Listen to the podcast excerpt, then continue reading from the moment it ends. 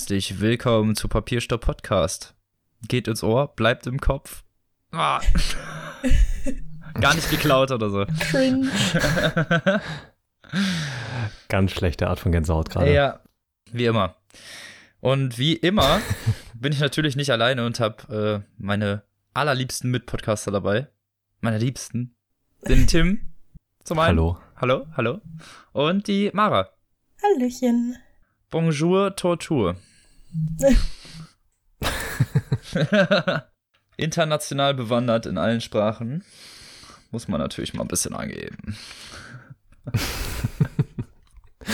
Oh je. Hola. Ja, fängt doch gut an, oder?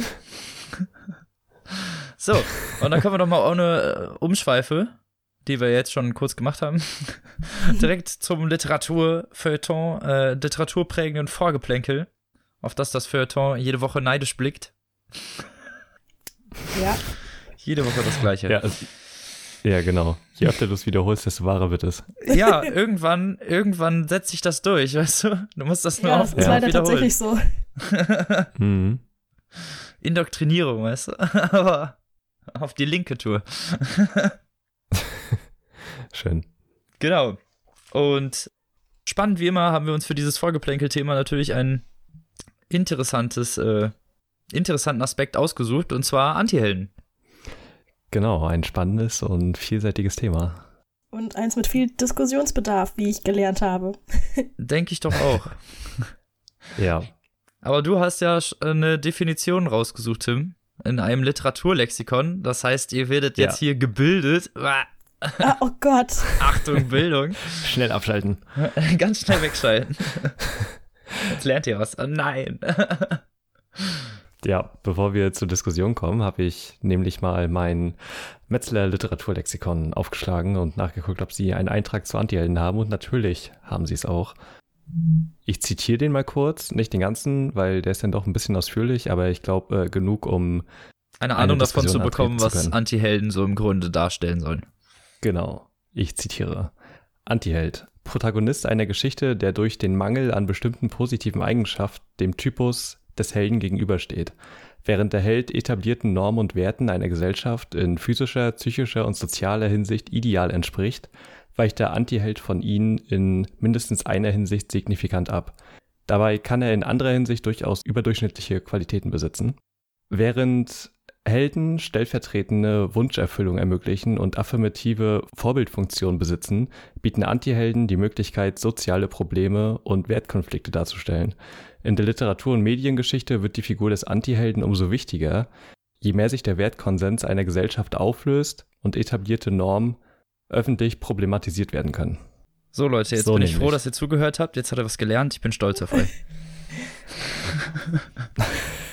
also zusammengefasst, äh, Antihelden sind Leute, die der von der gesellschaftlich normalerweise aufgestellten Norm so ein bisschen entgegenstehen. Oder wie das ne, gerade schon gesagt hat, Ästhetik oder andere äh, positiv konnotierte Eigenschaften nicht besitzen, die so Genau. Heldentum ausmachen würden.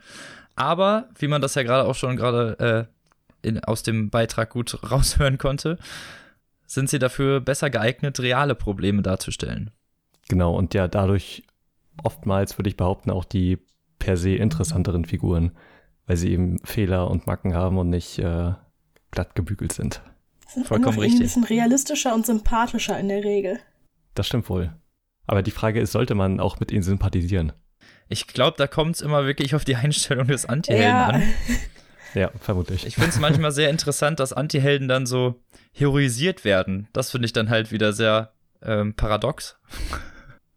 Also wenn man dann Ja, den Joker hat Fall. und dann wird er überall äh, heroisiert und ja, der Joker, der zeigt der Gesellschaft, dann ist das ja genau das Gegenteil von dem, was der Charakter eigentlich ausgesagt hat. Ja, genau. Oder Tyler Durden halt bei Fight Club. Ja, genau. Ist ja auch genau. so eine Figur, die so krass stilisiert wird und in den Himmel gelobt wird, was auch ein bisschen problematisch ist ein vielleicht. bisschen am Ziel des Ganzen vorbeigeht. Ja.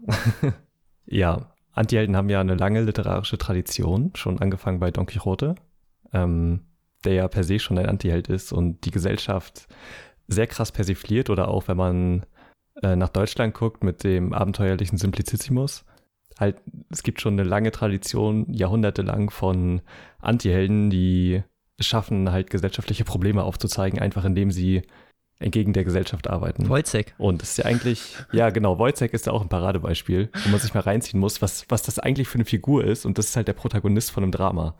Ja, Also, genau. Wojciech ist halt voll die kranke, kaputte Figur. Und das zu einer Zeit, in der halt so Bürgerlichkeit und Frommheit Anstand so und ganz, oh, genau, so ganz hohe Werte waren. Das ist Ja. Georg Büchner ja sowieso ähm, sehr revolutionär verankert und äh, einer der Vordecker des Vormärz und deswegen auch einer meiner Lieblingsautoren, weil er halt eben diesen revolutionären Gedanken in all seinen Werken hat. Genau, auch eines der spannendsten Bücher tatsächlich, die ich in der Schule gelesen habe. Ich muss ehrlich sagen, ich fand es hinterher erst so ein bisschen interessanter, weil ich äh, zur damaligen Zeit einfach noch nicht den gesamten Konsens dieses Textes umfassen konnte und man später halt, wenn man dann den historischen Kontext auch ähm, so sich so langsam erschließt für einen, dann stellt man halt auch fest, wie äh, radikal und auch wirklich äh, ja Gesellschaftsparabel äh, also in einer böse Art und Weise, was das für eine Gesellschaftsparabel ist, äh, für die damalige Zeit wirklich ziemlich ja brutal. Ja, absolut. Auch Aber war halt natürlich, ne? Also Ja, definitiv. Also Wojciech als Charakter an sich ist halt schon so spannend und auch der gesellschaftliche Kontext, in dem sowohl die Handlung spielt, als auch das Ganze drumherum, in dem äh, das Stück entstanden ist. Und es gibt auch eine sehr schöne Verfilmung von Werner Herzog mit dem Wojciech des echten Lebens in der Hauptrolle. Klaus Kinski. Der war böse. Wo er Okay, recht hat, hat er recht. ja. Was sind denn äh, noch so bekannte Antihelden? Also wir hatten gerade, bevor wir, also als wir darüber geredet haben, was wir als Vorgeplänkelthema machen, schon festgestellt, dass Snape ein relativ guter und wahrscheinlich auch sehr bekannter Charakter einer, eines literarischen Werks ist, was man hier anbringen könnte. Ja, war tatsächlich meine erste Idee, als wir das Thema besprochen haben, die mir so in den Sinn kam, weil ich habe mich mit dem Begriff Antiheld so noch nicht direkt beschäftigt. Also ich habe nicht lese kein Buch und denke mir, boah, das ist aber ein Antiheld. und deswegen brauchte ich einen Moment, um erstmal zu überlegen, oh Gott, okay, was, was würdest du überhaupt als Antihelden kategorisieren? Und als erstes ist mir Snape eingefallen. Aufgrund seiner, ja, es ist halt, eigentlich ist er ja eine ganze, ganze lange Weile lang einfach nur Anti. und dann so im letzten Buch kommt dann irgendwie so der Held dazu. Ja. Ja, genau. Also zumindest sagen wir mal die positiven Eigenschaften, die zumindest äh, in bestimmten Aspekten heldenhaft erscheinen lassen könnten. Ja, Weil im Endeffekt, sind wir mal ganz ehrlich, die, die, er steht immer noch auf die Mutter von ihm, sie ist gestorben und er behandelt ihn halt wie Dreck. So, so. Nach dem Motto, ja, okay, ich beschütze den, aber ich muss ja nicht nett zu dem sein. so nur weil der aussieht wie der, wie der, den sie geheiratet hat, weißt du, so, das ist schon ziemlich asozial. Aber ja, also es- er hat auf jeden Fall heldenhafte Eigenschaften gegen Ende, oder zumindest kommen die raus, dass er ähm, sich ja da von Anfang an für hingestellt hat. Wir wollen jetzt nicht äh, spoilern, aber ich glaube, jeder kennt das Ende von Harry Potter und wenn nicht, Pech shame gehabt. Ich glaube, so, sogar ich kenne das Ende von Harry Potter und ich habe es weder gelesen noch gesehen. Also Eieieiei. Ja, das brennt so ein bisschen im Herzen, ne? Da kriege ich jedes Mal wieder, muss ich, mal, muss ich Jetzt. da Kopf schütteln. ich werde nicht müde, es zu erwähnen. ja, und wir hatten natürlich mit der Dunkle Turmreihe den Anti-Helden schlechthin, so ungefähr, und Ja. zwar äh, Roland, der gerade zu Anfang auch noch sehr, sehr viele Anti-Charakterzüge besitzt. Ja, wirklich im wahrsten Sinne so gesellschaftlich isoliert, komplett allein unterwegs und hasst jeden Menschen. Und äh, ja, Ja, sehr sympathischer Jake, Mensch. Jake und die, Jake und der Berg, ne, ähm, Genau. Ja, auf, ja, stimmt. wo er ihn einfach fallen lässt, so, ciao, Kakao. Ja, so, hallo. richtig mieses Ende einfach. Aber man muss ja sagen, dass Roland als Antiheld, äh, also er fängt ja so an, aber er macht ja durchaus eine richtig große Wandlung durch und vor allem diese Sache mit Jake lässt ihn ja auch bis, weiß nicht, drei Bücher später nicht mehr los. Ja, das Äh, stimmt. bis das Es ist halt auch so eine Sache wird. von, er mutiert eher von einem Schurken zu einem Anti-Helden zu einem Helden. Es ist halt so ein Entwicklungsding. In dem Auch Fall. nicht schlecht. Aber gerade zu Anfang wird er halt natürlich durch seine, durch durch die Charakterzüge, die der vor allen Dingen in den ersten drei Büchern ähm, präsentiert werden, doch stark eher in die negative Konnotation geraten. Ja, also ist auf jeden Fall nicht der sympathischste Typ so von allen. Nein, kann man so auf jeden Fall nicht sagen. Ja, nicht so ganz sympathisch in manchen Zügen ist auch die zweite Person, die mir da so eingefallen ist, nämlich Deadpool. ähm, ich weiß nicht, wer es alles kennt, aber ich glaube, wer es gesehen hat, der weiß sofort, wovon ich spreche. Weil der ist halt in, in seiner ganzen Art und Weise und auch in seinem Aussehen und alles an ihm ist eigentlich irgendwie nicht so richtig konform.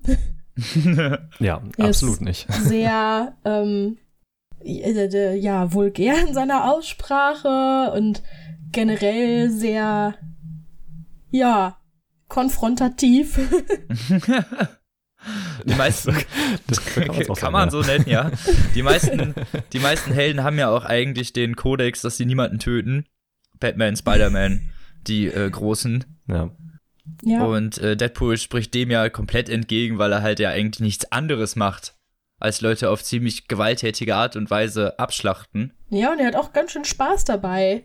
So ein ja, und der Film vor allem und die Comicbücher und auch seine Sprüche lassen das Ganze ja auch eher wie ein Gag wirken. Also in, in einem anderen Roman, also in einem anderen Graphic Novel oder in einem anderen Comicbuch oder in einem anderen Film auch, äh, wäre diese Gewalt ja vielleicht ganz anders rübergekommen. Aber gerade dadurch, dass er ja dieser sehr nihilistisch geprägte Charakter ist, passt das natürlich auch zu ihm. Ja. Ja, da kommt natürlich auch nochmal so die Metaebene zu tragen, dass er ja auch mit den Zuschauer beziehungsweise dem Leser, wenn es um die Comics geht, ja auch direkt anspricht und äh, ja auch beleidigt und keine Ahnung. Also. Ja, das macht im Film ja auch. Also so, sogar selbst den Konsumenten, äh, der kommt da nicht ungestraft davon. Also. Niemand ja. ist sicher. Ja, das ist halt dann so in, auch der einzige, der noch dann noch irgendwie als Antiheld vernünftig funktioniert. In diesen ganzen äh, Marvel-Epos-Geschichten, ne? Ja. Mhm. Weil die meisten sind ja schon sehr äh, plakative Heldenabziehbilder. Ja, absolut. Das ist ja so das typische Beispiel von einem cleanen Helden, ne? Ja. Es ist halt ja. einfach irgendwie zu, zu sauber. Und dadurch halt Ja. irgendwie auf Dauer total langweilig. Genau, ist ja das Problem von Superman. Und so Gerade geleckt. deswegen sind Antihelden natürlich irgendwie interessant. Gerade finde ich auch Antihelden, die auch im realen Leben spielen, wie zum Beispiel die Leute aus Trainspotting Oh ja, stimmt. oder Gonzo-Journalist-Ikone Harry S. Thompson. Solche Leute Mhm. Mhm. sind Ja, natürlich äh, das i-Tüpfelchen bei den Antihelden-Geschichten, weil man dann weiß, das sind echte Personen. Mhm, genau. Oder zumindest haben sie einen äh, realen Charakter. Und gerade die finde ich immer noch mal ein bisschen interessanter, muss ich sagen. Also es liegt halt nicht nur, also äh, nichts gegen Fantasy-Welten oder Dystopien oder sonst was, sondern einfach gerade dadurch, dass halt Antihelden ja äh, oft gesellschaftskritisch sind, macht es halt, äh, macht es halt in der Realität mehr Sinn, die Ja. da Ja, man hat unterzubringen. halt viel mehr Mehrwert, finde ich. genau. Habt ihr doch was? Hattet ihr? ja. Genau. Habt ihr eine Figur oder so, die euch spontan einfällt? Also jetzt egal ob Buch oder Film, wo ihr überhaupt nicht sympathisieren könnt? Äh, ja, auf Also jeden ich, Fall. Ich weiß was, wo Robin und ich auf jeden Fall hundertprozentig übereinstimmen würden. Der Circle? genau. Ist auch schrecklich verfilmt übrigens. Ja, mit Emma Watson, äh, ja, da wird man unsere Aversion doch durchaus, glaube ich, nachvollziehen können. Gerade wenn ihr das Buch gelesen habt, ich glaube, äh, May heißt sie, mhm. ist, glaube ich, so mit Abstand die unsympathischste, naivste und wirklich dümmste Person, die man jemals als Protagonistin irgendwo lesen müsste. Du fasst dir halt dauerhaft an den Kopf und denkst dir so, Alter, bist du so blöd? So, Es ohne ist- Spaß. Das, man riecht doch die Verarsche schon auf zwei Kilometer Entfernung. es ist ein harter Vergleich, aber irgendwie muss ich gerade, wo du es hier so beschrieben hast, auch krass an Bella von Twilight denken. Weil sie ja auch so unfassbar naiv und dämlich und alle, an, ach, frag mich nicht, was alles ist. Ja, Ja, ja, okay, kann ich verstehen. da kann ich es halt noch so ein ganz bisschen verzeihen, weil es halt ein Jugendbuch ist. Und man, und Jugendliche jetzt, äh, also natürlich, ne, nach Reifeschritten unterschieden, so jeder ist äh, unterschiedlich, aber die meisten sind jetzt nicht so unglaublich reif und deshalb auch oft noch ein bisschen naiv. ja. Muss ja sympathisieren. Ja. Ja. Aber es nervt trotzdem, meinst du ja. Ja. okay. Hast du denn mh, jemanden, Tim? Ja, ja, also ich muss sagen, so beim näheren Nachdenken, definitiv äh, Alex aus Clockwork Orange. Mhm. Keine der Sympathie. Für mich absolut nicht. Ja, okay, ist halt schwierig von richtiger Sympathie zu sprechen in dem Fall. Es ist halt eher so, dass man, dass, dass man sich irgendwie schon wünscht, dass er aus der Anstalt rauskommt. Obwohl er halt so ein asozialer Penner ist. Ja, ich weiß nicht. Also ich hatte bei ihm tatsächlich irgendwie so gar kein Mitgefühl, Nee, auch nicht. aber auch irgendwie auf eine positive Art. Also ich war trotzdem fasziniert von ihm, alleine schon durch die ganze Sprache und alles drumherum. Das ist halt, also wenn man Clockwork Orange liest oder auch den Film sieht, man wird halt sofort reingezogen und es ist so krass, wie diese Sprache funktioniert und diese ganze Welt und die Figuren und das ist alles so absurd und krass und keine Ahnung. Das, wir werden bestimmt auch nochmal über Clockwork Orange irgendwann sprechen hier im ich Podcast. finde es einfach nur schrecklich, wenn ich ganz ehrlich bin.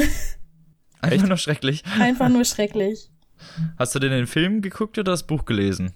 Ich habe das Buch mal angefangen zu lesen, aber den Film habe ich halt dreimal oder so geguckt mit verschiedenen Leuten, immer mal nach dem Motto, äh, um einfach auch die Reaktion von anderen Leuten dann zu beobachten, wenn sie oh, diesen Film das gucken. kenne ich voll. Ja, Ähm. Clockwork Orange ist so ein bisschen, wenn man den mit Leuten guckt, so ein bisschen, als würde man eklige Internetvideos zeigen. Ne? Man zeigt halt eigentlich eher, um zu gucken, wie die Leute reagieren. Ja, genau. Und, Obwohl ich äh, ja, nicht sagen will, dass das ein schlechter Film ist. Kein, ne?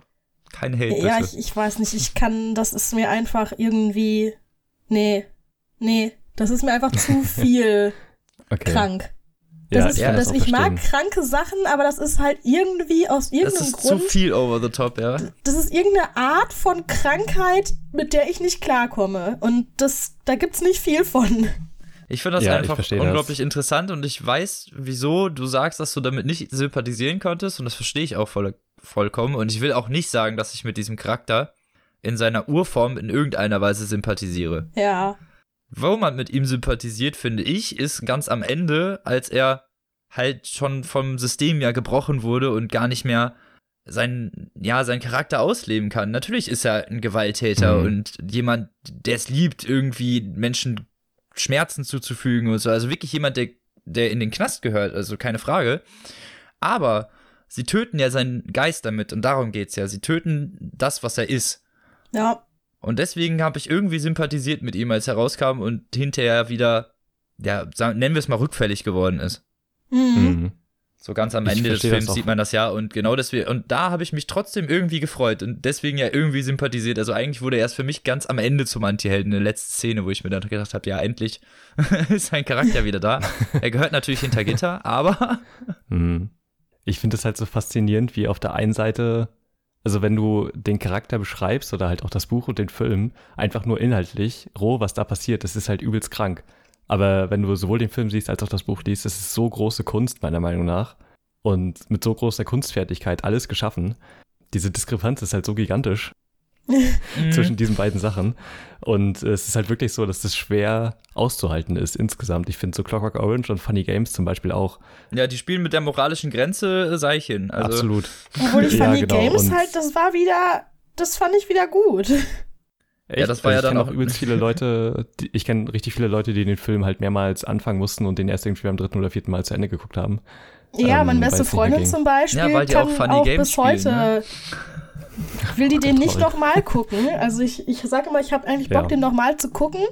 Und jedes Mal guckt sie mich an, als würde ich ihr, ihr sie irgendwie fragen, ich weiß auch nicht, ob sie ungesichert von einem Hochhaus springen will oder so. Ja, Funny Games ist ja auch so eine Kunst für sich. Da könnte man ja jetzt auch von fragen, ob das irgendwo auch noch Antihelden sind, so. Ich würde sagen, nein. Nee, würde ich auch sagen. Man ist ja doch eigentlich schon auf der Seite der Familie, so.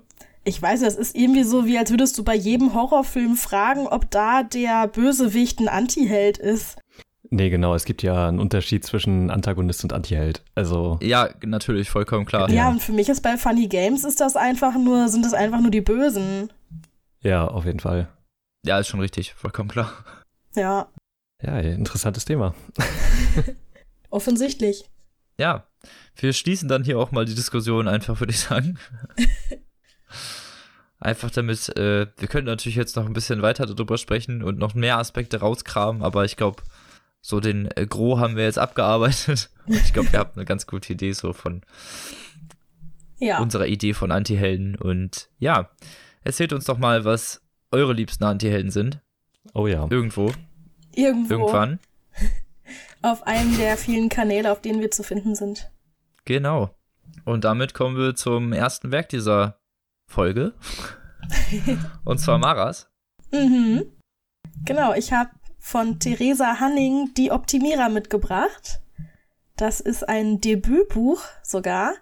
Ist 2011 erschienen unter Bastei Lübbe.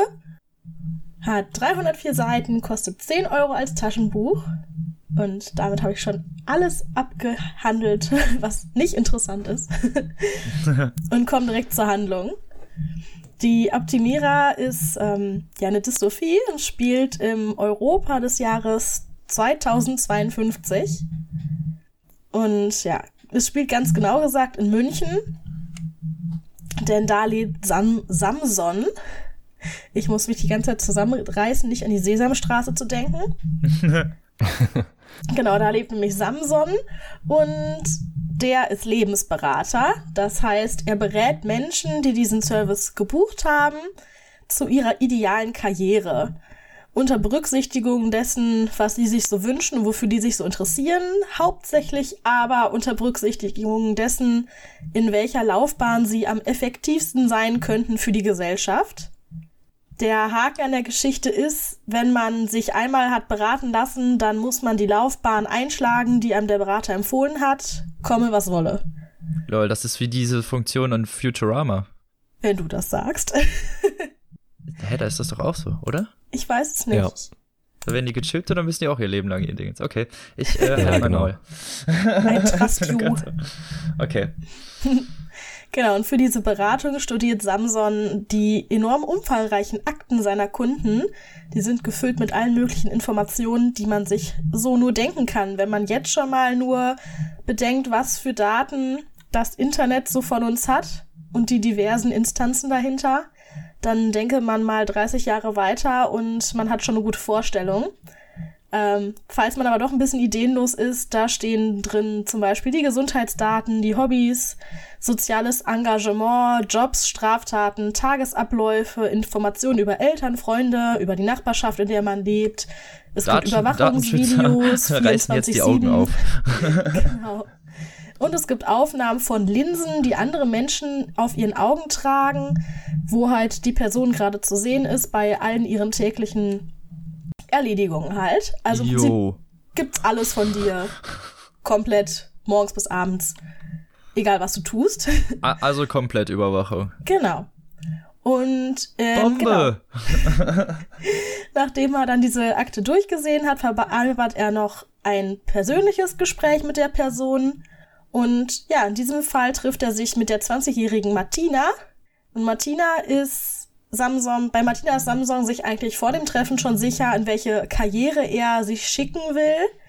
Sie soll nämlich in die Kontemplation, was im Endeffekt einfach nur ein anderer Begriff ist für arbeitslos, auf Kosten des Staates, dank Mindesteinkommen rumzuhängen. Hey, was? Denn, das kann man auch werden? Ja, das kann man werden. Okay, ich bin doch für das System. ähm, ja, Philanthrop sie, hätte ich aber gerne. Und nicht komplett. das äh, ich sie ist, sie ist oh ähm, für Samsung oder beziehungsweise auch für das Beratungsprogramm, durch das er ihre Daten geschickt hat, nämlich nutzlos für die Gesellschaft und für keinen Job qualifiziert. Und ja, daher guten Gewissens will Samson sie in die Kontemplation schicken, weil ja, sie kann sie auch leider im Gespräch nicht wirklich davon überzeugen, dass sie irgendwelche anderen Qualitäten hat. Auch nicht, nachdem sie ihm versucht hat, mit sexuellen Gefälligkeiten doch noch irgendwie rumzukriegen. Ja, wie gesagt, für Samson ist die Kontemplation gar nicht so schlimm, weil man darf ja, man hat ja jetzt ganz viel Freizeit, darf frei seinen Hobbys nachgehen, bekommt das bedingungslose Grundeinkommen und ja, man darf sich auch noch freiwillig weiterbilden nebenher. Man darf halt nur nicht einen wirklichen Job aufnehmen. Also selbst man wollte, sie dürfte sich nicht auf einen Job bewerben, denn sie ist in die Kontemplation eingestuft worden von dieser Beratung und deswegen muss sie da drin bleiben. Also alle, alle müssen zwangsarbeiten, nur sie ist dann zwangsarbeitslos, oder wie? Ja, genau. Also man ja muss, unfair. diesen, man muss diesen Service ja auch nicht in Anspruch nehmen, der ist freiwillig. Ach so. Aber wenn man ihn in Anspruch genommen hat, dann steckt man da drin fest. Hm. Ja, und man kann sich irgendwann noch mal zu einer Beratung anmelden, aber dafür müsste sie halt erst in Eigenverantwortung sich halt weiterbilden, Interessen zeigen, Hobbys entwickeln, um irgendwie die Chance zu haben, da noch mal rauszukommen. Was man natürlich dann mit der Mindestleistung irgendwie schwierig umsetzen kann. Ganz genau. Lass mich raten. Ja. Martina ist über das Ergebnis auch überhaupt nicht glücklich. Und ja, Samsung ist nach dem Gespräch doch auch ein bisschen aufgewühlt, weil er das gar nicht so kennt. Er möchte den Menschen ja eigentlich helfen mit dem, was er tut und möchte, dass sie, äh, dass er sie in Laufbahnen einstuft, in denen sie halt ihr Potenzial ausschöpfen können und demnach dann ja auch glücklich sind. Aber es hat ja jetzt in dem Fall nicht so ganz geklappt. Auf dem Heimweg bekommt er dann auch noch Probleme mit seiner Linse und muss die rausnehmen, was ein bisschen blöd ist, denn diese Linsen sind ein wichtiger Teil des ja, alltäglichen Lebens, weil fast alle Lebensbereiche darauf optimiert sind, dass Linsenträger sie am idealsten nutzen können. Die navigieren einen zum Beispiel, sie weisen einen aus, man kann mit denen dann kostenpflichtige Dienste in Anspruch nehmen, weil man ja sich wie gesagt dadurch identifiziert und dann ja das Geld einfach vom Konto abgebucht wird. Man kann sich auch über die Informationen anzeigen lassen, alles, was man sich halt eben so vorstellen kann. Und ja, da er die Linse aber nicht trägt, muss er sein Mittagessen wortwörtlich mit Blut bezahlen. Nämlich, um sich sicher ausweisen zu können, ohne diese Linse, muss er sich halt den Finger stechen lassen. Ist ja ganz klar. Aus, Ausweis ist irgendwie überflüssig geworden, oder? Ja, ja, genau. Das machst du halt entweder über die Linse oder halt eben über dein Blut. Klingt viel einfacher. Ja, super. Beim Mittagessen hat er dann die Wahl zwischen einem fleischlosen Burger oder einem Burger mit Synthfleisch, also im Endeffekt mit synthetischem Fleisch. Denn echtes Fleisch zu essen ist eine Straftat.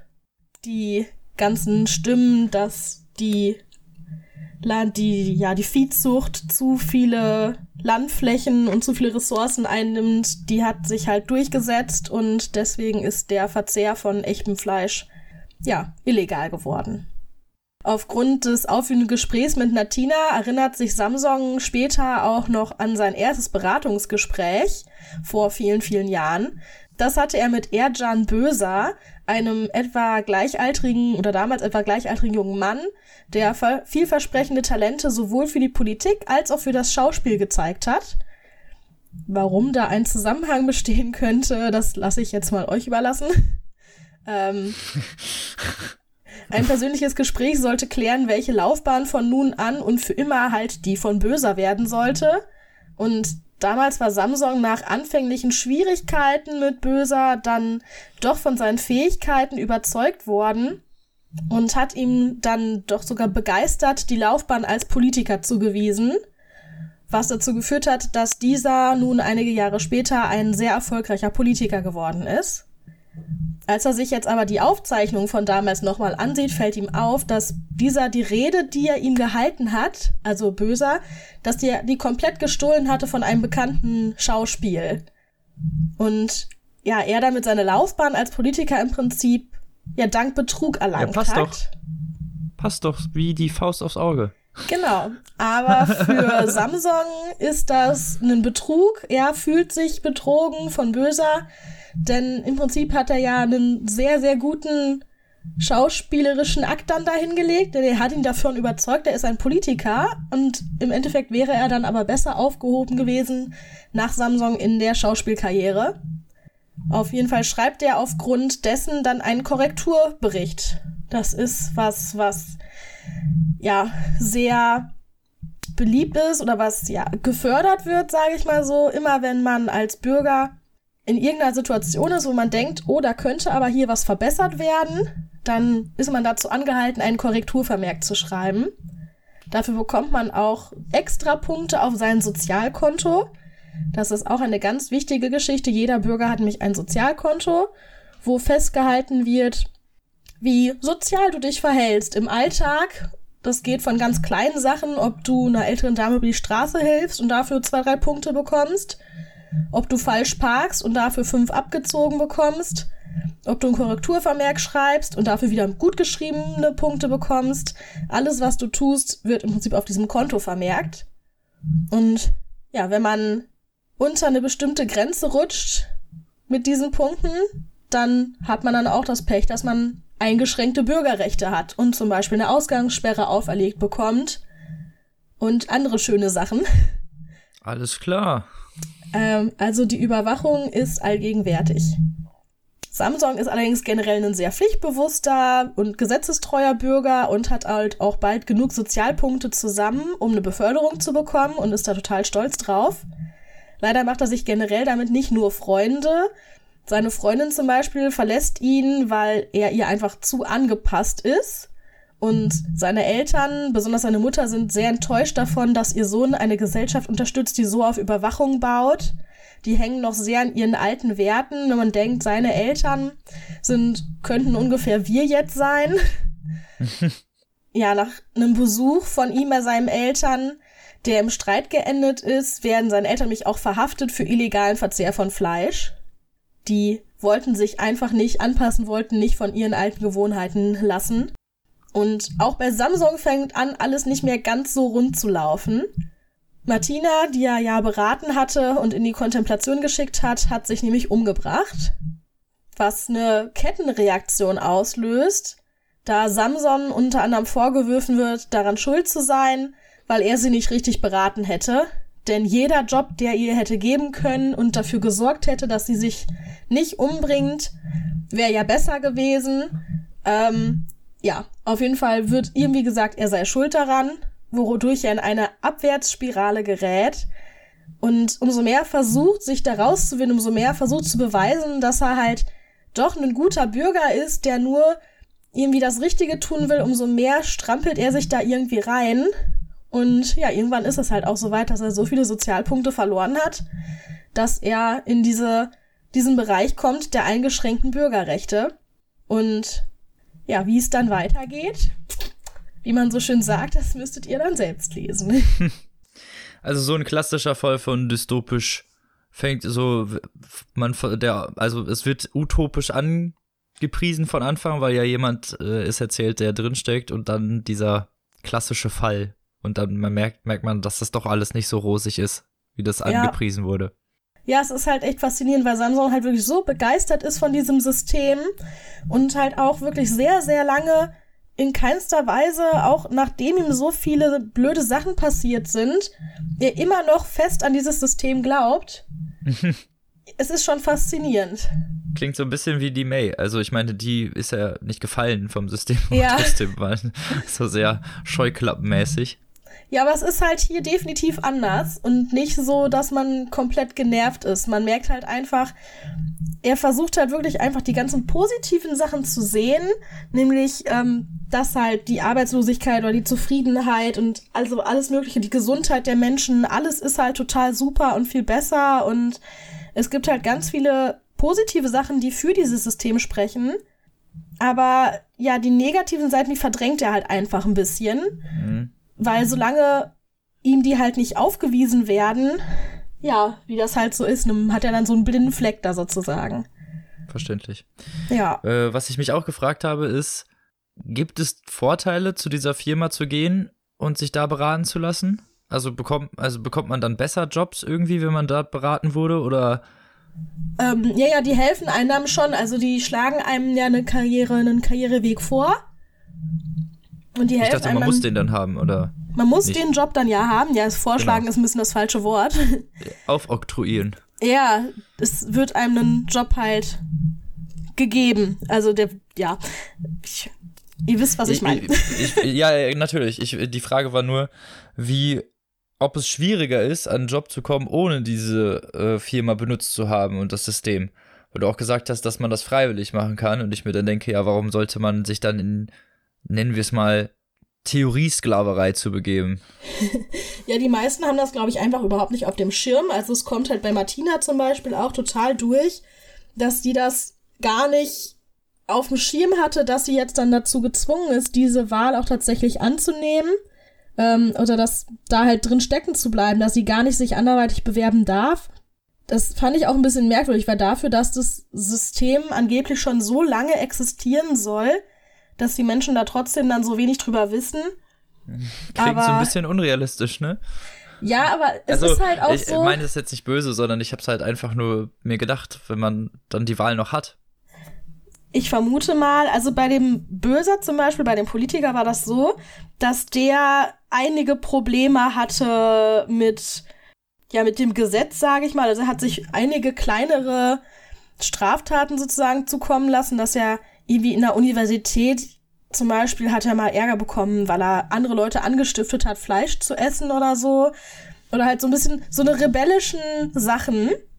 Und ich, wahrscheinlich hat er diese Beratung dann in Anspruch genommen, weil er ohne diese Beratung Schwierigkeiten gehabt hätte, im Schauspiel oder in der Politik einen Job zu bekommen. Mhm. Wenn er aber von einem Berater sozusagen die Bestätigung hat, das ist, der ist geeignet für den Job, das ist die Karriere für den, da kann er sich nützlich machen, dann ist das garantiert ein guter Einstieg in ein Bewerbungsgespräch.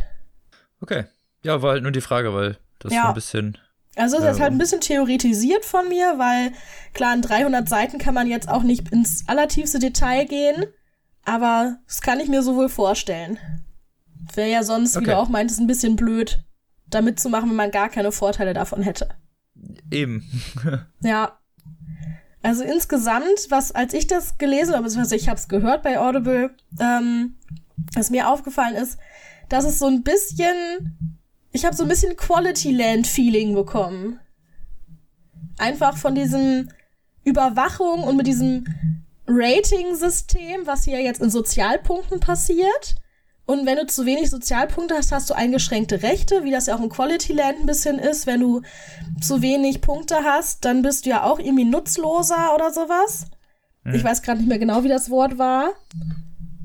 Und ich habe so ein bisschen Parallelen gesehen, was lustig ist. Ich habe das dann tatsächlich gegoogelt. Die sind beide in 2017 erschienen und zwar innerhalb von einer Woche. Da lagen irgendwie sechs Tage zwischen den Erscheinungsdaten, zwischen Quality Land und die Optimierer. Fand ich richtig spannend finde ich beide richtig gute Bücher und auch leider, leider, leider muss ich sagen, ja beide Zukunftsvisionen, die ich gar nicht mal für so unrealistisch halte. Deswegen für mich dann halt auch immer noch beängstigender, sowas zu lesen. Kann ich verstehen. Diese dystopischen Sachen sind natürlich immer so ein bisschen am Realen angeschlossen. Ja. Aber gerade natürlich durch solche Literatur wird eigentlich ja solche Zukunftsvisionen verhindert. Also ich meine, selbst 1900, 88, heißt das so? 86? 84. 84, Entschuldigung. Selbst in 1984 ist es ja so, dass da schon diese totale Überwachung stattfindet.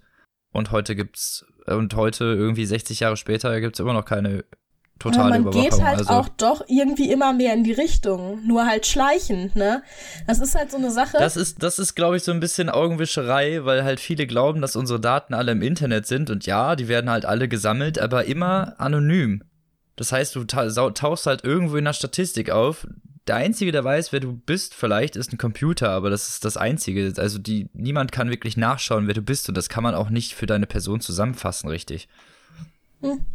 Ich glaube, dass das tendenziell schon eher mehr wird an Daten, was gesammelt wird und das Potenzial von Leuten, das dann irgendwie auszunutzen, das wird halt immer größer.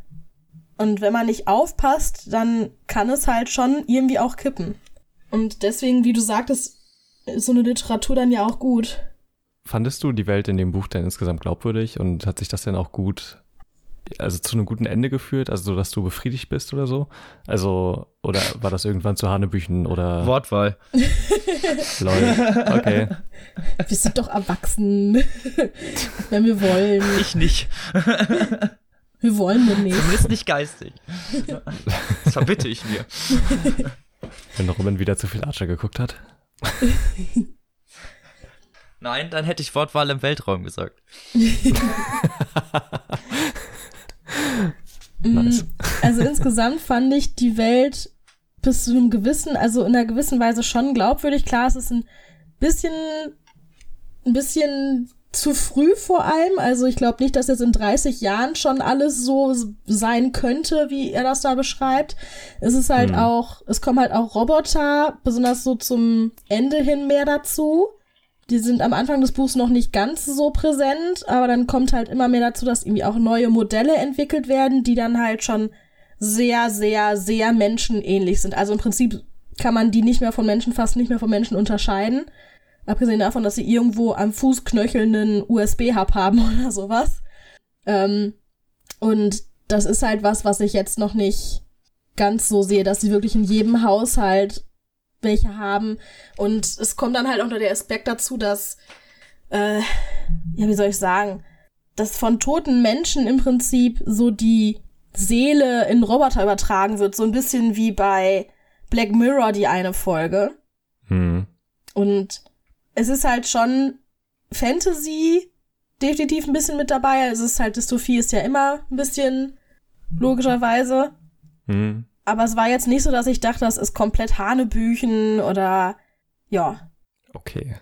Ich habe halt auch gesehen, dass es so eine Art, dass es eine Fortsetzung gibt, wo ich ganz dringend, die ich mir auch ganz dringend definitiv besorgen werde. also würdest du durchaus empfehlen, ja? Ja, auf jeden Fall. Ich fand's super. Ja. Klingt das super.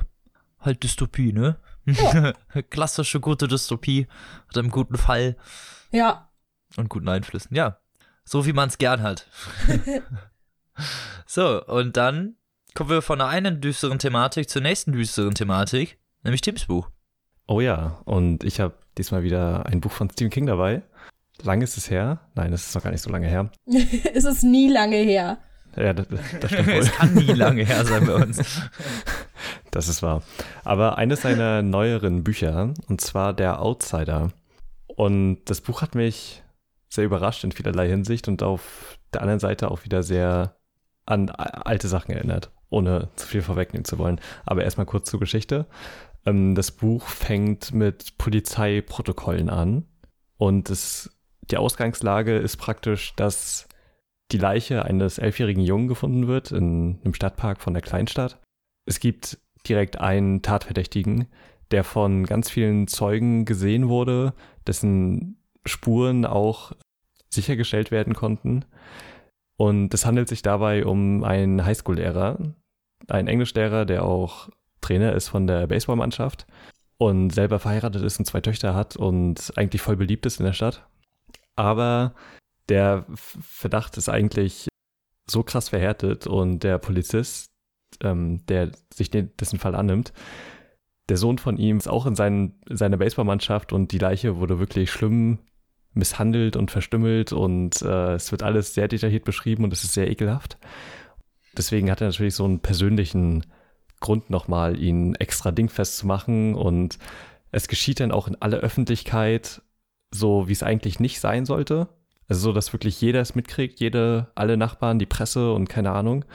Und ähm, er schafft es dann eben, ihn ja zu verhaften aber der Lehrer ist dann überraschend ruhig, selbst im Gespräch mit ihm und im Verhör, wenn er mit den Taten konfrontiert wird, hat er eigentlich keine Regung. Also nicht so, wie das bei anderen Tätern der Fall gewesen wäre.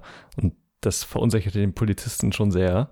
Und es kommt dann heraus, dass er ein Alibi hat für genau diesen Tag, an dem der Mord begangen wurde.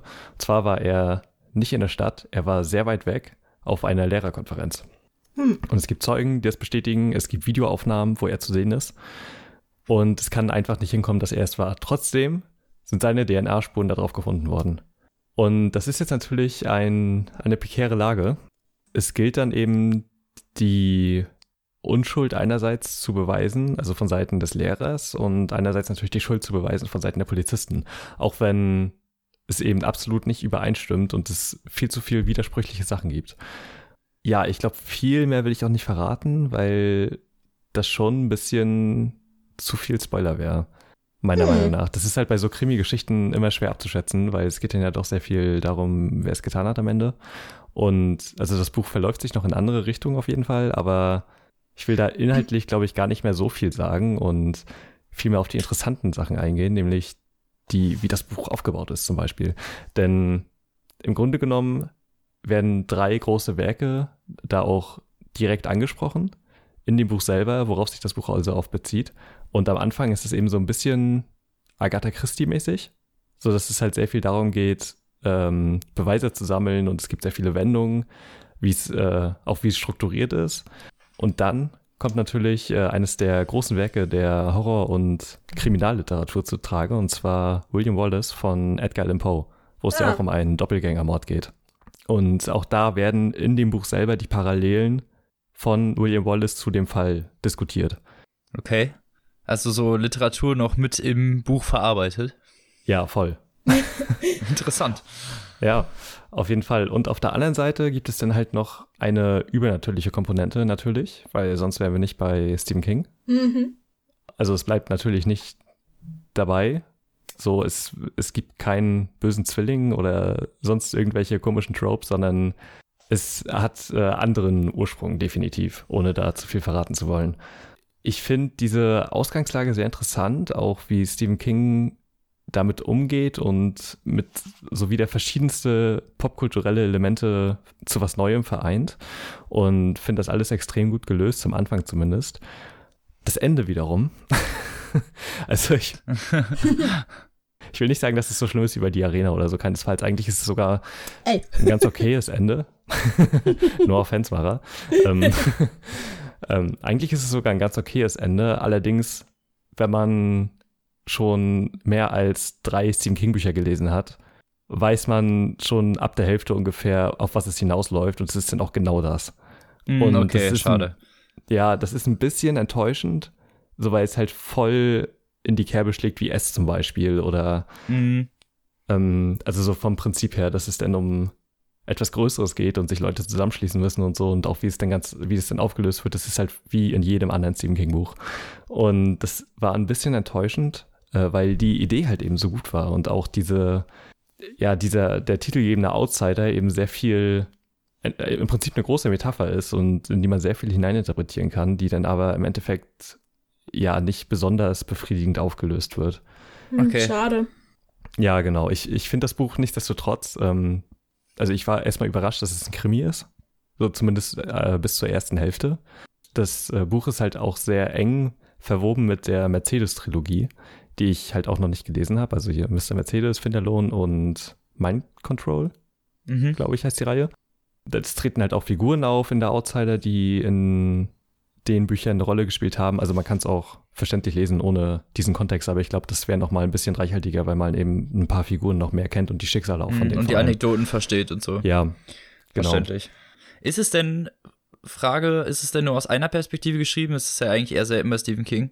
Also aber es ist nicht aus einer Perspektive geschrieben, aber es ist schon sehr fokussiert, würde ich sagen. Mhm. Also es geht halt eben wirklich konkret um diesen einen Fall, der gelöst werden soll. Und eben, was es mit diesem Doppelgänger auf sich hat. Und äh Nee, ich meine jetzt, ob jetzt zum Beispiel eher die Ermittlerseite beleuchtet wird oder eher die Seite vom Lehrer, ob es da irgendwie äh, Diskrepanzen zwischen gibt oder ob das ausgeglichen ist. Nee, genau. Also die Ermittlerseite ist schon der Großteil des Buches. Es geht auch äh, um den Lehrer und um, es gibt natürlich noch ein paar Nebenfiguren und so. Das Buch ist ja auch relativ umfangreich, so was die Seitenzahl angeht. Ähm, also es ist nicht nur aus einer Perspektive geschrieben, aber es geht halt hauptsächlich schon um die Ermittlung an sich. Okay. Genau, ich fand den Krimi-Aspekt da überraschend gut. Also es war einfach solide, spannend und äh, nicht vorhersehbar bis zu einem gewissen Punkt. Äh, also außer man hat halt eben schon ein paar Stephen King-Bücher gelesen. ähm, aber bis dahin war es wirklich unterhaltsam und spannend und halt wieder typisch flüssig geschrieben. Es gab dann aber eine Stelle, wo ich mit den Augen nur rollen konnte, was so unangenehm war irgendwie, weil Stephen King, er, er kommt einfach nicht davon los. Es gibt dann wirklich eine Figur, sie ist so ein Filmnerd und wird angerufen, während sie gerade Wege des Ruhms guckt. Das ist halt ein alter Kubrick-Film, noch äh, vor seiner großen Zeit, vor 2001 und so, den er gedreht hat. Und dann kommt natürlich so ein Dialog auf und ich paraphrasiere jetzt hier so, ja, Wege des Ruhms ist ja einer der besten Filme von Kubrick, meiner Meinung nach viel besser als Shining und Barry Lyndon. Oh. So, ich mir echt denke, du musst da unbedingt oh, nochmal den Shining-Seitenhieb bringen, ja, ne? ey. Also, come on, ey. Moment, ey. Ja. Also, wir wissen alle, dass du den Film nicht magst, Steven, das ist okay. aber ist in Ordnung, wir mögen ihn aber alle. Ich weiß ja, nicht, nach irgendwie 30 Jahren dass sie das immer noch nicht loslässt. Naja. Ähm, ja. Aber so einen dunklen Turmfilm produzieren und darauf stolz sein, ne? Mhm. Ja, genau. Ist klar.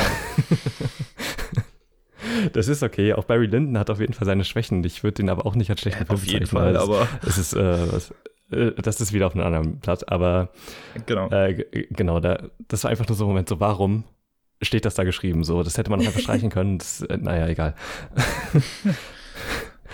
Wollte der Lektor bestimmt auch und er so, nein, das bleibt drin. ja, genau. ja. Na gut. Genau. Ich finde es insgesamt, glaube ich, trotzdem empfehlenswert. Es hat die ein oder andere Länge, finde ich aber das Buch trägt trotzdem die Handlung sehr gut und hat sympathische Figuren und äh, ist alles auf gewohnten Stephen King-Niveau, bis auf das bisschen enttäuschende Ende. Aber wenn, sie, wenn man sich darauf einstellt, dann äh, kann man mit dem Buch, glaube ich, trotzdem viel Spaß haben. Oh. Genau. Interessant. Für wie viel können wir uns das denn besorgen? Ja, gebunden gibt es das Buch für 25,99, als Taschenbuch für 12,99 und als Kindle-Version für 9,99. Und es ist mhm. natürlich erschienen bei Heine und aus dem Amerikanischen übersetzt von Bernhard Kleinschmidt. Und hat 752 Seiten. Ja. Also ist schon relativ umfangreich. Aber dann finde ich es auch immer schön, dass man mit den E-Books zum Beispiel für 9,99 dann auch die Möglichkeit hat, wenn man jetzt nicht 25 Euro ausgeben will, sich so ein dickeres Buch ja. zu besorgen. Ja, auf jeden Fall. Und ich kann das Hörbuch also ich, man muss es ja eigentlich nicht mehr erwähnen, aber das Hörbuch ist halt auch wieder hervorragend von David ja. Nathan gesprochen und ähm, genau, kann man auch nichts mit falsch machen. Ja, super. Das ist doch perfekt. Dann äh, genau. besorgt euch das mal, Leute, wenn ihr so einen Oldschool Stephen King gerne mal wieder wollt. Ja, genau. Oder vor allem Krimi Stephen King, was man ja auch nicht mal so alle Tage hat. Genau. Ist ja auch nichts Schlechtes. Genau. Und was hast du uns mitgebracht, Robin? Genau, und damit kommen wir zum letzten Werk dieser Folge, und zwar meinem mit dem Namen Der Revolver. Wie? Von Fuminori Nakamura. ja, ist immer ein bisschen mit den japanischen Namen, ne? Der Revolver ist, äh, scheiße, wie heißt er? äh, der Revolver ist nur Nakamuras Debütroman. Es sind schon mehrere Werke von ihm erschienen, unter anderem Die Maske oder Der Dieb. Auch äh, alle bei Diogenes übrigens, kann ich ja jetzt schon mal verraten. Und genau, der Revolver ist ein Debütroman, der ursprünglich in einem Magazin erschienen ist und jetzt übersetzt auf Deutsch äh, verfügbar.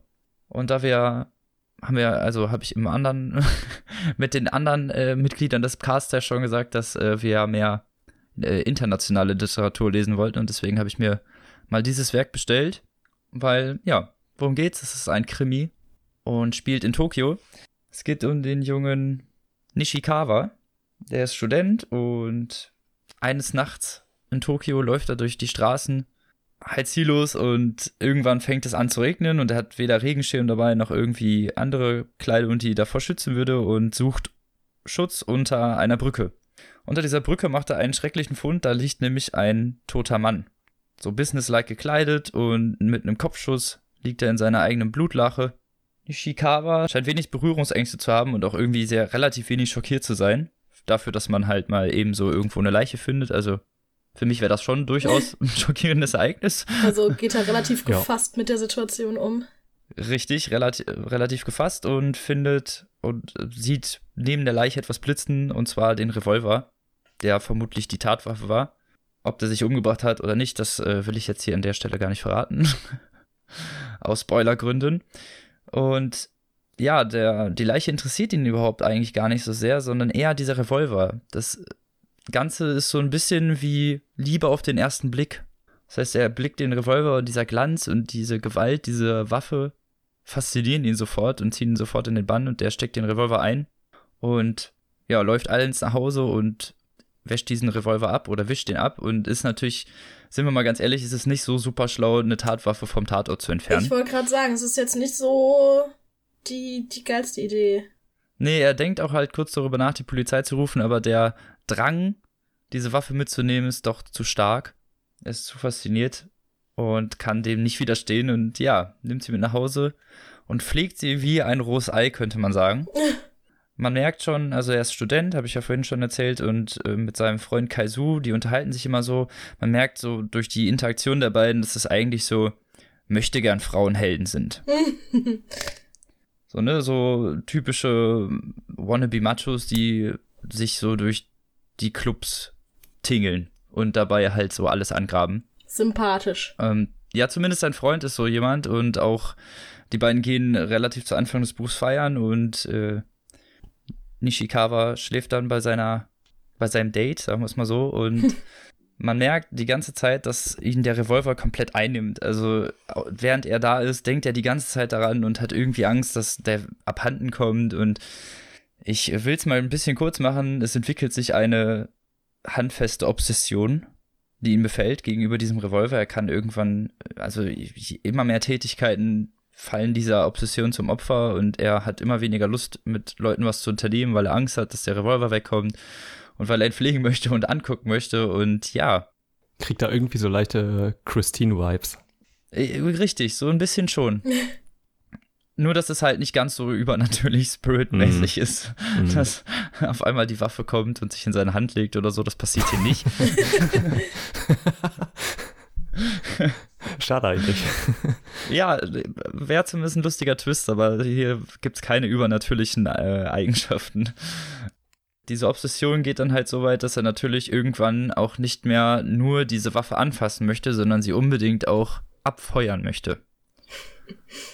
Währenddessen ist natürlich die Polizei auch äh, auf, auf der Suche nach dem Verdächtigen, der den Mann unter der Brücke erschossen hat, weil ohne Tatwaffe ist natürlich irgendwie klar, dass das kein Selbstmord gewesen sein kann.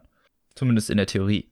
Mhm. Dass natürlich jemand die Waffe entwendet hat, das weiß ja niemand. Ja, auf so eine Idee kommt man ja auch erstmal nicht. Wärst du auch nee, so natürlich blöd. nicht so. Und ja, genau.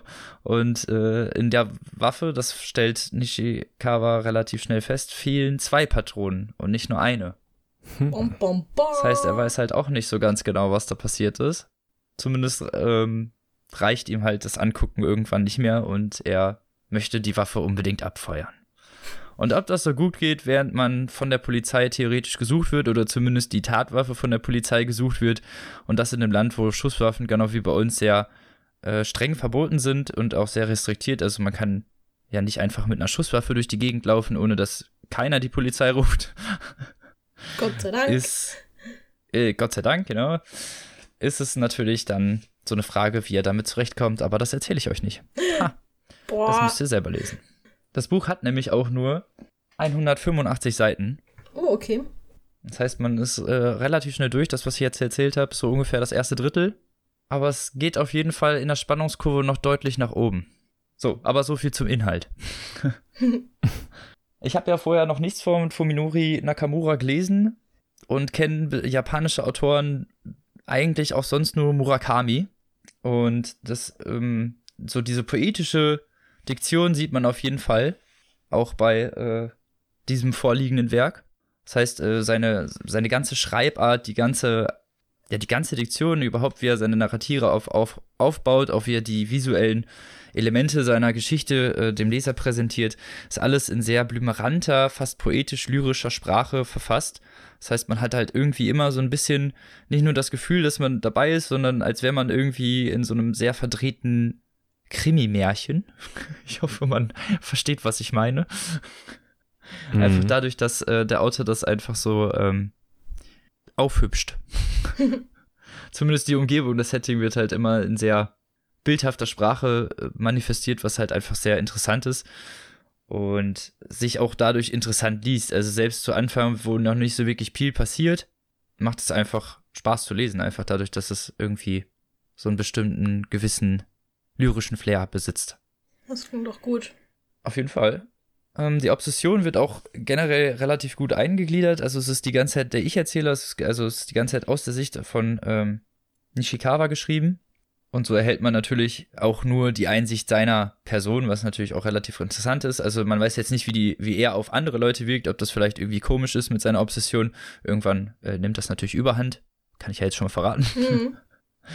Aber generell ne, merkt man wirklich sehr gut, wie ihn das vereinnahmt, also ihn als Person und wie diese Faszination irgendwie sich immer weiter in seine Seele brennt, obwohl er natürlich weiß, dass er mit dem Feuer spielt, ne? Und zwar im wahrsten Sinne des Wortes. Äh, aber im wirklich wahrsten Sinne des Wortes. Also die Henne eigentlich schon Benzin getränkt im Feuer drin hat. Ja. Also. und das ist auch so dieses Leitthema des Buchs und das kommt irgendwie wirklich sehr interessant rüber, diese Parallelen. Und zwar, ja, dass Menschen doch gerne mit der Gefahr spielen, dass es einfach diese kleine innere Stimme gibt, die einem manchmal sagt, wieso nicht, äh, mach doch. Könnte doch lustig sein. Egal, ob es verboten ist. Ja. Und so das schafft er irgendwie ganz gut einzugliedern, weil er selber vorher auch eher, also er ist ja zwar so ein bisschen philanthropisch veranlagt, habe ich ja schon erzählt, mit seinem Macho-Gehabe und er ist auch ziemlich, also er ist auch ziemlich misogyn. So, das erste, was ihm einfällt, als er überlegt, irgendwen zu erschießen, ist eine Frau zu erschießen. Ja, natürlich. Und als er mit einer, mit einer Frau was anfängt, die in einer Beziehung steckt und sein Freund ihn Schuft nennt, versteht er nicht mal wieso. Also, so, ähm, er hat ja schon durchaus, sagen wir mal, also er lässt seinen Schweinehund ja durchaus schon ab und zu mal raus, aber so diese, diese wirklich innere böse Stimme, die dann halt einen dann Sachen machen lässt, die äh, vielleicht dann wirklich nicht mehr, eigentlich auch nicht mehr dem äh, eigenen Charakter entsprechen, das wird hier eigentlich sehr gut dargestellt. Auch über die Zeit, äh, in der er natürlich ja dieser Obsession und diesem Revolver immer weiter verfällt, Mhm. ist es einfach eine sehr interessante äh, Parabel und zeigt halt irgendwie auch, finde ich, sehr gut. Also, es ist schwierig, keine eigenen Parallelen mit diesem Protagonisten festzustellen, wenn man dann doch ab und zu mal, ähm, ja, einfach generell. So, Mhm. schneid das einfach ab da ab. Und das Buch ist natürlich aufgrund seiner Länge jetzt nicht lang zu lesen. Ich habe vielleicht zwei Tage gebraucht und dadurch äh, ein interessanter, spannender und kurzer Lesespaß. Sehr schön, das klingt richtig spannend. Finde ich auch. Es ist halt auch nicht so 0815-Krimi, es ist halt wirklich mal was ganz anderes irgendwie, auf so eine Art, wie ich Krimis selten gelesen habe, beziehungsweise Thriller eher, weil es ja hier wenig um die äh, Ermittlung geht. Es ist unglaublich atmosphärisch dicht, also es macht wirklich äh, Spaß zu lesen und dadurch, dass man halt dann wirklich auch ähm, diese visuelle Prägnanz und diese, also wirklich äh, zum Greifen feste Atmosphäre da hat, durch, durch halt diese poetische Diktion, ist es einfach ein unglaublich toll zu lesendes Buch und man hat hier halt auch so ein paar Parallelen, finde ich, so zu so einer toxischen Beziehung. Das ist so ein ganze, so ein bisschen wie so eine, ja, wie halt so eine sehr, sehr ungesunde Beziehung, die da anfängt. Naja, ist es, ist es ja auch einfach. Mit so ne? Schritten. Nur nicht zwischen zwei Menschen. Nee, genau, sondern äh, zwischen halt einem Mensch und einer Waffe halt. Und das finde ich auch, dieses Bild ist natürlich auch sehr interessant und bietet generell, finde ich, auch sehr ähm, ansprechende metaphorische Elemente. So, das Ganze habe ich vom Diogenes als Rezensionsexemplar gekriegt. Vielen Dank an der Stelle. Erwerben könnt ihr das Ganze für 22 Euro im Hardcover oder 18,99 als Kindle-Version oder beziehungsweise 18,99 als E-Book. Und ich finde, Okay. da ist man ganz gut mit bedient. Übersetzt wurde das Ganze von Thomas Eggenberg Aus dem Japanischen. aus dem Japanischen, genau. Okay, gut. Das ist ja auch nochmal wichtig zu erwähnen. Ja, stimmt. Nicht aus dem Englischen oder so. Mhm. Genau. Und ja, ich kann es nur jedem empfehlen. Ich äh, mochte vor allen Dingen, wie gesagt, den Sprachtonus sehr gerne und kann auch durchaus nur mal darauf hinweisen, dass der Autor ja noch zwei andere Bücher veröffentlicht hat in dem Verlag, die jeweils ein bisschen länger sind, wo man dann vielleicht auch mal ein Auge drauf werfen kann oder sich mal die Leseprobe gönnt oder sonst irgendwas in der Richtung. Aber so viel zu meinem Werk. Ja, war doch interessant. nice. Dann waren wir doch alle ganz zufrieden. Richtig. Kann man sich nicht beschweren, Nee. ne? Achso, was ich noch vergessen habe, sorry, was ich noch vergessen habe zu erwähnen, der Outsider, weswegen ich das überhaupt gelesen habe, ist, weil es jetzt als Miniserie startet. Von HBO produziert, von den gleichen Leuten, die auch der Anschlag gemacht haben. Und ich habe noch nichts davon gesehen, aber die ersten zwei Folgen sollen sehr, sehr gut sein. Und es soll auch nur neun oder zehn geben insgesamt. Also ist vielleicht wieder eine okay, gute der Anschlag war ja schon ziemlich gut. Ja, genau. und hat ja gerade die Längen, die wir kritisiert haben an Mhm. dem Werk, weggelassen. Äh, kann man nur empfehlen. Ähm, ja, und wenn der Outsider rauskommt, Das ist bestimmt auch mal ein schaut Blick mal wert. rein. Auf jeden Fall. So, wir hoffen, dass ihr genauso zufrieden wart mit unserer Literaturauswahl dieser Folge wie wir. Und hoffen natürlich, dass wir euch vielleicht dazu inspirieren konnten, unser Beispiel der Leseauswahl zu folgen. Falls ihr das nämlich tun wollt, würden wir uns sehr freuen, wenn ihr das über unsere untenstehenden Affiliate-Links tut. Genau. Und so viel äh, zur Eigenwerbung, ne? Und abonnieren und liken und äh, den Verwandten erzählen, ne? Also jeden nerven. Der Bücher liest, ist klar. Oder lesen will. Das ist auch okay. Le äh, genau, oder lesen will oder von dem ihr glaubt, der sollte mal Bücher lesen. Ja, es gibt auch Leute, die vielleicht nicht gerne lesen, aber gerne was darüber hören. genau. Gibt, oder so. Gibt's ja auch. Ja, Papierstau ist wie jeder. Was ich damit, was ich damit in kurz sagen wollte, empfehlt uns weiter. Und damit entlassen wir euch in die Pause der einwöchigen und wünschen euch natürlich äh, ja eine schöne Woche. Lest was Tolles und wir hören uns nächste Woche wieder mit drei tollen Werken. Ich weiß ja schon, was vorkommt. Zwei japanische Hochkulturautoren gegeneinander. Es wird ein hochdramatisches Fiasko. Die eventuell sogar den gleichen Nachnamen haben. Die eventuell vielleicht sogar den gleichen Nachnamen haben, richtig. Aber wer das ist und über wen wir reden, das hört ihr dann nächste Woche. Und bis dahin, lest was Tolles und tschüssi. Tschüss. Tschüss.